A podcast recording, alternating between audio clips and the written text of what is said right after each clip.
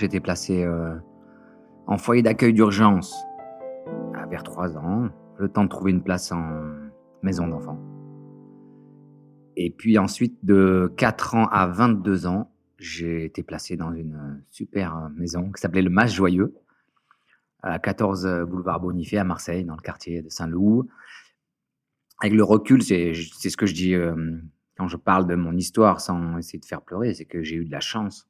Parce que le quotidien d'un gamin placé, quand même, c'est ça, c'est t'es pas t'es un sous entre guillemets un sous-être parce que t'es pas t'as pas des ça peut-être ton pique-nique euh, c'est pique-nique qui vient de la cuisine.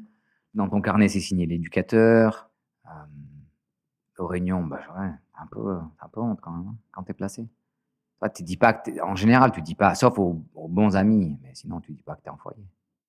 Malgré euh, que j'ai été placé par décision de justice, que je voyais mes parents euh, une fois tous les 15 jours, parce qu'ils sont séparés, et qui n'avaient plus la garde, mais moi, c'est vraiment ça ce qui m'a sauvé, je pense, ce placement. Parce que j'ai. Alors, est-ce que c'est euh, de la chance ou pas, mais j'ai compris vite, très vite que c'était pas avec mes parents que j'allais pousser droit, quoi. Je m'appelle Hafiz Ali Hassan, j'ai 42 ans. J'ai passé 20 ans de ma vie en institution, en France et à l'ASE, à l'assistance sociale à l'enfance. Et la suite de ma vie, je l'ai passé en Haute-Savoie comme enseignant, à Saint-Julien-en-Genevois et puis ensuite à Genève. Et maintenant, je suis papa d'une petite fille de 2 ans qui s'appelle Chloé. Et je vis avec Mélanie et tout se passe bien. Mes premières années de vie, les souvenirs que je sais pas, des souvenirs négatifs, mais c'est plutôt euh, des images comme ça, le groupe sur lequel j'étais, le groupe des petits, notre arrivée, les histoires racontées par les sœurs de Saint-Vincent-de-Paul, puisque les premières années, c'était les sœurs de Saint-Vincent-de-Paul qui s'occupaient de cette maison. Ensuite, après peut-être un an de placement, c'est devenu laïque.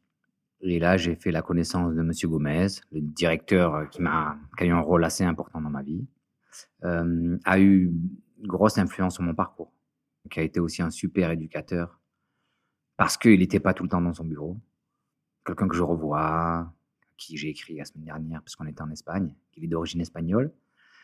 Et lui avait une vision euh, assez, euh, assez aboutie de la maison d'enfant. C'était pas, il voulait que ça ressemble à une maison, donc ça, c'est vraiment, avait des couleurs, un jardin.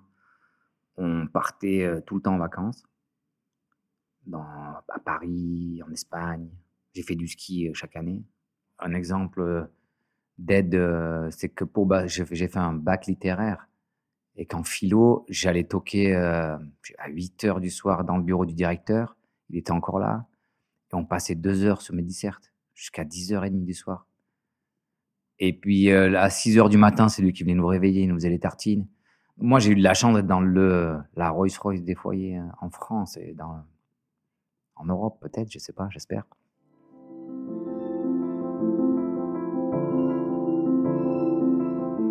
ce qui m'a cadré, moi, c'est les repères, les mêmes personnes qui m'ont accompagné euh, jusqu'à ma sortie.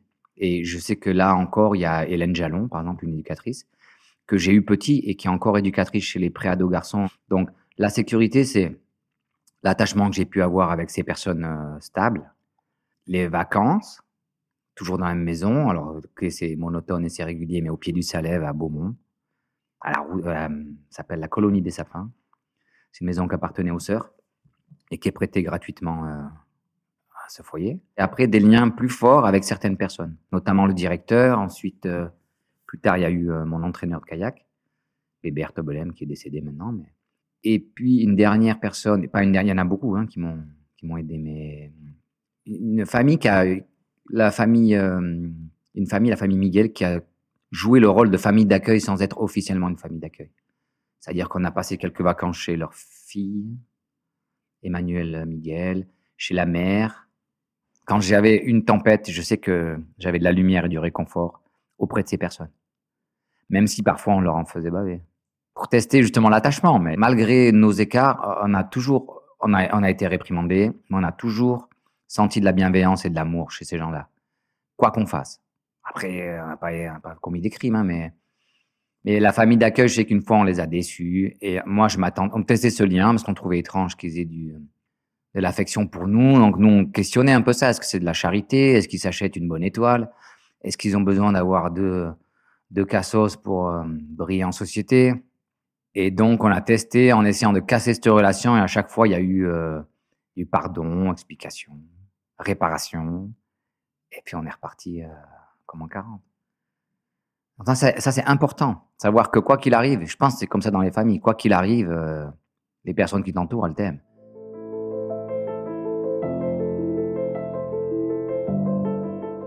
On était en vacances dans les Pyrénées, j'avais 11 ans peut-être. On est parti à Pau et on a fait du kayak sur le Gave de Pau. C'était pas bon, je pouvais pas espérer avoir une carrière dans le kayak, mais ça m'avait plu et j'avais arrêté, je sais plus, un sport parce que j'avais mal au genou. Et en rentrant à Marseille, on a décidé de me placer dans un club de, de kayak, donc on a cherché. On a trouvé le MMCK, Marseille Mazar Canoë Kayak. Et euh, j'ai pratiqué deux ans en ayant beaucoup de plaisir, mais en me rendant compte quand même que gamin de foyer, avec des familles, euh, milieu social euh, moyen, voire aisé. Il y avait un trop gros contraste et moi, je vivais pas bien le, la comparaison en compétition. Moi, le matériel, et j'avais pas de matériel. Donc, j'avais le bateau troué qui restait. Je faisais, euh, ils avaient tous des KO et néoprène. Moi, j'étais en pull en laine. J'étais tout le temps dans l'eau, j'avais froid.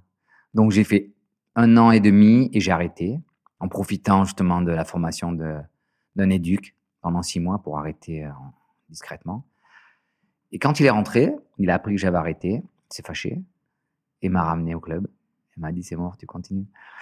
Et là après, ça, après j'ai été pas trop mauvais. Et puis après j'ai été bon.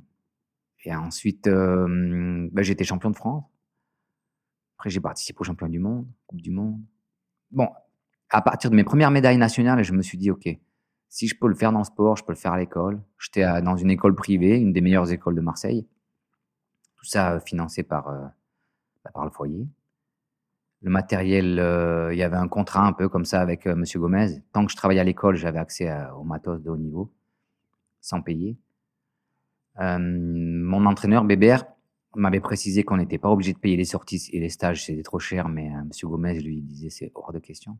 Tu vas payer comme tout le monde. Et c'est lui qui s'arrangeait pour trouver l'argent. Donc j'avais le matos au top. Je faisais toutes les sorties, tous les voyages. En échange, je devais travailler à l'école.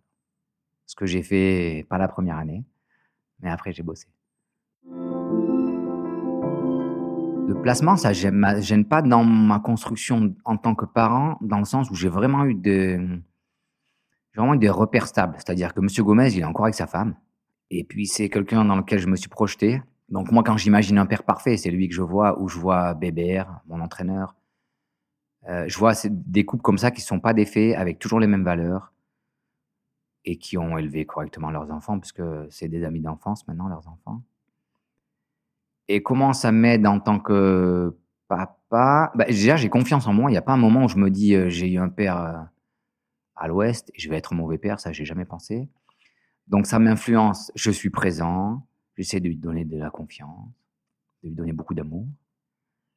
Et puis de pas la freiner, quoi. Elle tombe, elle tombe, hein, elle se relève toute seule, c'est pas grave. Et puis euh, lui dire qu'elle est intelligente tous les jours, qu'elle est forte. Il faut pas avoir peur. Il faut faire confiance aux gens. Ma fille, j'essaie de l'amener là, elle a, elle déjà plus voyagé que moi quand avant mes 18 ans. Au Canada, en Sicile, en Espagne.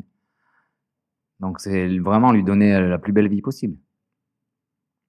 Sans forcément faire le lien et comparer avec ce que j'ai vécu, parce que moi j'ai quand même une belle vie. Selon moi, avec euh, le recul. Moi j'ai eu les mêmes chances que n'importe quel enfant pour réussir. Après, soit tu attrapes les perches qui se sont tendues, soit tu, soit tu fais n'importe. Hein. Ce que j'essaie de faire avec ma fille, là, c'est passer un maximum de temps quand j'ai le temps. Donc elle a la crèche, je sais que ça la socialise, mais quand je peux la récupérer plus tôt, je la récupère plus tôt, on va au parc, on fait du sport, on est là. Elle a le soir, on l'embrasse pour la coucher, le matin on la réveille, je veux dire c'est nous quoi, c'est pas c'est pas Gilbert ce soir qui te fait qui te couche et demain c'est Claire Lagarde qui te réveille et elle t'allume la lumière, on te dit petit déj, va à l'école. Et puis ce week-end, bah, c'est euh, Didier parce que les deux ils sont en congé, j'en sais rien. Mais moi, ce que j'essaye, et je pense qu'il est constructeur, c'est les repères de l'amour et puis un couple stable, qu'elle se sente en sécurité. Hein. C'est pas que dans la tête. Un podcast de Minds, Association pour la promotion de la santé mentale, réalisé par Laure Gabu. Épisode disponible sur minds-ge.ch et les plateformes d'écoute usuelles.